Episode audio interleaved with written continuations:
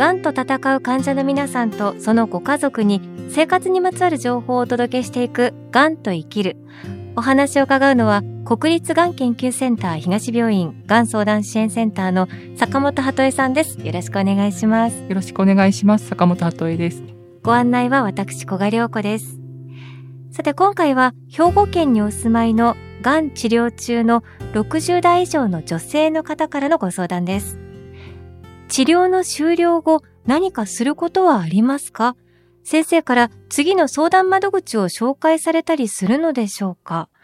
ということなんですが、あの、坂本さん、治療の終了後というと、あの、もちろん例えば手術で癌を取り切ったり、あとは抗がん剤治療で寛解するっていうケースもあると思うんですけれども、治療の終了後、なかなかこう、私自身はまだ癌にかかったことがないので、いまいちイメージが湧かないんですけれども、うん、どういうことがその治療の終了後何かすることがあるかとか考えられるんでしょうか、うん、そうですね。あの、このご質問だけ、この文脈からだけだと、今回のご相談者さんのケースが、どちらになるかちょっと分かりづらい部分はあるんですけども、えいわゆるですね、まあ今小賀さんおっしゃったような抗がん剤治療で一回寛解したとか、手術が終わって、こう経過観察になったっていう方ではなくて、で、まあ、今回はちょっとそういったこう積極的な治療っていうんですか、癌を取るっていうようなアプローチが、ちょっとこれ以上難しいというような、そういう意味での治療の終了後っていうふうにちょっと捉えてみて、お話できればなと思うんですけれども、はい。実際ですね、これでこう積極的な治療っていうのは一回やめておきましょうって先生に言われたんだけれども、ええ、この治療が終わったらじゃあ自分はどうしたらいいんですかって、なんかもしかして緩和ケアっていう病院を探すんですかね？それってどうやって探すんですか？みたいなご相談も結構あるんですね。えー緩和ケアというと、例えばその終末期医療と呼ばれる段階で、今坂本さんがおっしゃったみたいに、まあ、積極的な治療ではなくも痛みを和らげるという意味で、緩やかに痛みとかを取っていく、苦しみを取っていくっていう、ケアをしていくっていう側面と、そうではないものも緩和ケアとして存在するということなんですか、うん、そうですね。確かに今緩和ケアって、まあ、いろんな議論がなされている中で、はい、ちょっとわかりづらくなってきてる。あの、がん医療の中にどっぷりいないとですね、緩和ケアという単語を聞くとですね、えー、ああ、もう自分はもうこの先が短いのかなって思ったっておっしゃったりする方もいるんですが、えー、大きく分けて二つ考え方があって、一、えー、つは今ですね、診断時からの緩和ケアという考え方があります。はい。それは、癌の診断がついた直後の方でも、やはり体の面、例えば痛みが、こう、癌の状況によって痛みが伴っていて、あの、治療の担当医があの、いろいろお薬とかを調整しても、なかなか患者さんの辛さがうまく緩和できないっていう場合には、ええ、その時点から治療医の先生と緩和ケア医と並行して、あの、症状のコントロールをしてもらうこともありますし、あとはその診断時からの緩和ケアの中には、そういったこう体のことだけではなくって、精神面のことだったり、私の専門領域である、例えばその生活の面だったりとか、はい、あの、そういった幅広く、とにかく癌の治療を受けていることで出てくる様々な辛さ、あの、生活のしづらさに対してみんなで医療者いろんなチームでサポートしますっていう、あの考え方が今活発になってきています。それが一つと、あの、もともと従来のその緩和ケア病棟とか、ホスピスって言われたような、こう、標準的な、要は癌を叩くような治療っていうのが、ちょっとこれ以上やると体に良くないからっていうことで終了して、対応いただく専門の病棟だったりっていうところの終末期医療ですよね、いわゆる。そういった、あの、ものも今ももちろんちゃんと存在していて、はい。まあ、そこと大きく分けて二つ機能が今存在してるんですよね。その坂本さんのところには、最近になってやっぱりその緩和ケアというのが、まあ、並行して、治療と並行して行うようにもなってきたということで、うん、相談も多くなってきたものですか？そうですね。あの、私が勤務している国立がん研究センター東病院は、緩和ケアの提供する方法として3つあってですね。ええ、はい。はい。一つは緩和ケア外来という緩和ケア科の外来があるのが一つ。あ、もう専門の外来なんですね。そうですね。えーそれが一つ、ええ、この外来は治療中なのか、それとも終末期の状況なのかっていうことに関わらず必要に応じて診察を受けることができます。で、もう一つが緩和ケアチーム私たちの病院では指示療法チームっていうあの表現に変えてはいるんですけども、はい、カーキャチームっていうものも今世の中のがん診療連携拠点病院は機能してるはずなんですけれども、それは入院中の患者さん、その病院に入院中の患者さんで、治療中なんだけども、少しこう身体面だとか精神面の緩和ケアが必要な場合には、緩和ケアチームの先生方が病棟に伺って、あの、ちょっといろいろお手伝いをするんですね。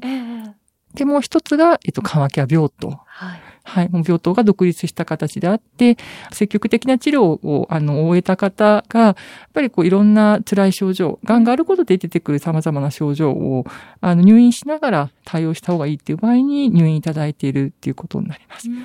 で、ちょっとここで補足すると、これ今病院としての、ええ、いわゆるこう、ベッドを持っている病院の持ち合わせている機能なんですけども、緩和ケアを提供する場所って、今必ずしもその専門病院、緩和ケア病棟とか緩和ケア外来があるような病院だけではなくって、はい、訪問診療の先生であったりとか、あるいは、えっと、在宅ホスピスといって、その、癌のターミナルの方、終末期の方を対象とした有料老人ホームも結構、あの、増えてきているんですね。選択肢がちょっとずつ増えてきています。うん、じゃあ、実際に、その、病院を探すってなると、うん、お家でまあ、治療を終えられた方とか、まあ、治療中で入院はされてないけれどもっていう方になると、どういうふうにこう病院を探していけばいいのかっていうところも、やっぱり難しいと思うんですが、この辺はいかがですか、うん、そうですね。あの、本当に多様化してきているので、お探しするの大変だと思うので、基本的には各病院の相談支援センターが、あの、お手伝いさせていただくことが多いです。うん自分たちで探しちゃいけないってことではないんですけども、えー、どうしてもその患者さんがどういう治療をこれまで受けてきていて、今どういうことが辛いのかっていうことを、患者さんからの申し出だけではなくって、客観的なこう診療の情報としてまとめて、次かかろうとしている病院にあの情報を共有するっていうような必要な手続きもありますので、うん、病院側の窓口も決めていただきながら、あの、もしご自身で調べたところで、ここにぜひ紹介してほしいってことがあったら、それを相談部門のものにちょっと申し出ていただきながら、えー、病院同士でこう連携を取ってもらう形がスムーズだと思います。そうすると、その、新しくかかる病院に、自分でこう、一言一言、最初から説明したりとかする手間も省けるっていうことですね。そうですね。うん、非常にそこご負担も大きいですから、はい、ぜひ、あの、上手に病院の窓口を使っていただければと思います。ではその緩和ケアの例えば病院探しとか緩和ケアどうしたらいいんだろうっていうその情報の探し方のポイントっていうのは何かあるんですか、そうですね。確かに今申し上げたような緩和ケア外来とか、緩和ケアチーム、緩和ケア病棟って、じゃあ自分が通ってる病院にあるんだろうかどうなんだろうかとか、ではこれからかかろうとしてる病院で、できれば、まあ、診断ついた直後なんだけども、これからかかる病院はそういう機能もあるところがいいなって思った時なんかは、が、ん情報サービスの病院を探すっていうところのページから、全国のがん診療連携拠点病院の情報にアクセスしていくと、その持っている機能がちゃんと見れるんですね。そこを見ていただくのが一つですし、あともう一点は、もう実際に緩和ケア病棟にご家族とかご自身がこう入院をしたい。まあ本当に自分がこれまで通ってた病院では緩和ケア病棟がないから、ちょっと早めに家の近所だったら、どこにあるのか知りたいっていう場合なんかは、うん、あの、もちろん今言ったがん情報サービスのところからも探せますし、あともう一点は、日本ホスピス緩和ケア協会というところが一覧を出しておられるので、ええ、そういったあの情報源も参考にしていただけるといいと思います。じゃあ、この番組のホームページからもリンクを貼っておきます。はい。あのそして坂本さん、今お話を伺っていると、もしかすると、その患者さんご自身が、自分は緩和ケアが必要かもしれないけれども気づいてないとかいう方も中にはいらっしゃるんじゃないのかなと思うんですけれども。うん、そうですね。あの、広い意味での緩和ケアって確かにこう、身体的な苦痛、そして精神的な苦痛、そして社会的、まあ、暮らしに関する苦痛、あえー、あとはその、霊的、スピリチュアルな苦痛っていうのがあるんですけれども、えー、あの、要は、スピリチュアルっていうのはこう、自分のこう人生のこう喪失感だったりとか、存在意義とかがすごくこう自信が持てなくてとか、えー、そういう意味でいくと、やっぱりご自身が今こうなんかモヤモヤしてる、なんか辛いのって、仕方がないのかなではなくてですね、えー、この今感じてるあの辛さだとかモヤモヤっていうのって、ちょっと相談してもいいのかなっていう感じで、あの、がん相談支援センターにいらしていただくと、お話伺いながら、何か引っかかっているところの辛さを軽減するとか、あるいはこうやりたいと思ってたんだけども、もうやらない方がいいのかなとか、いろいろこう一歩踏み出せずにいるようなことを、ちょっとこう後押しできるような制度だったり、あの人だったりっていうところにおつなぎするお手伝いをしてますので、今日のご質問されてた方、まあ、次の相談窓口紹介されたりするんでしょうかっていう話がありましたが、何か気がかりがあるのであれば、まずは、あの、相談支援センターの戸を叩いていただいてですね、ちょっと言語化していただくと、ちょっと次の一歩につながるかなと思います。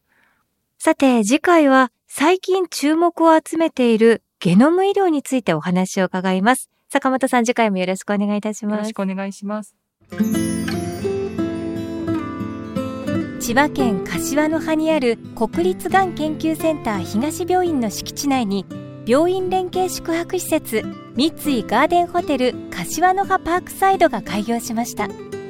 がん治療経験者医療関係者の方々からのご意見を反映し客室にはご要望の多かった電子レンジペットボトルオープナーなどを設置浴室洗面台入り口には治療中の筋力低下に備えて椅子をご用意しました。館内は24時間ケアスタッフが常駐し国立がん研究センター東病院と連携しながらご宿泊時の急な体調変化をサポートします。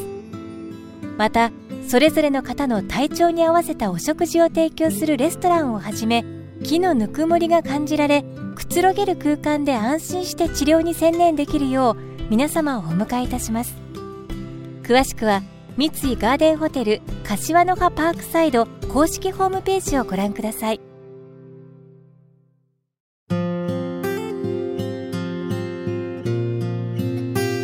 がんと闘う患者の皆さんとそのご家族のために生活にまつわる情報をお届けしていく「がんと生きる」緩和ケアっていうのがとても幅広く今言葉として使われるんだなということを私自身も今回とても勉強になりましたし少しでも不安なこと悩みあれば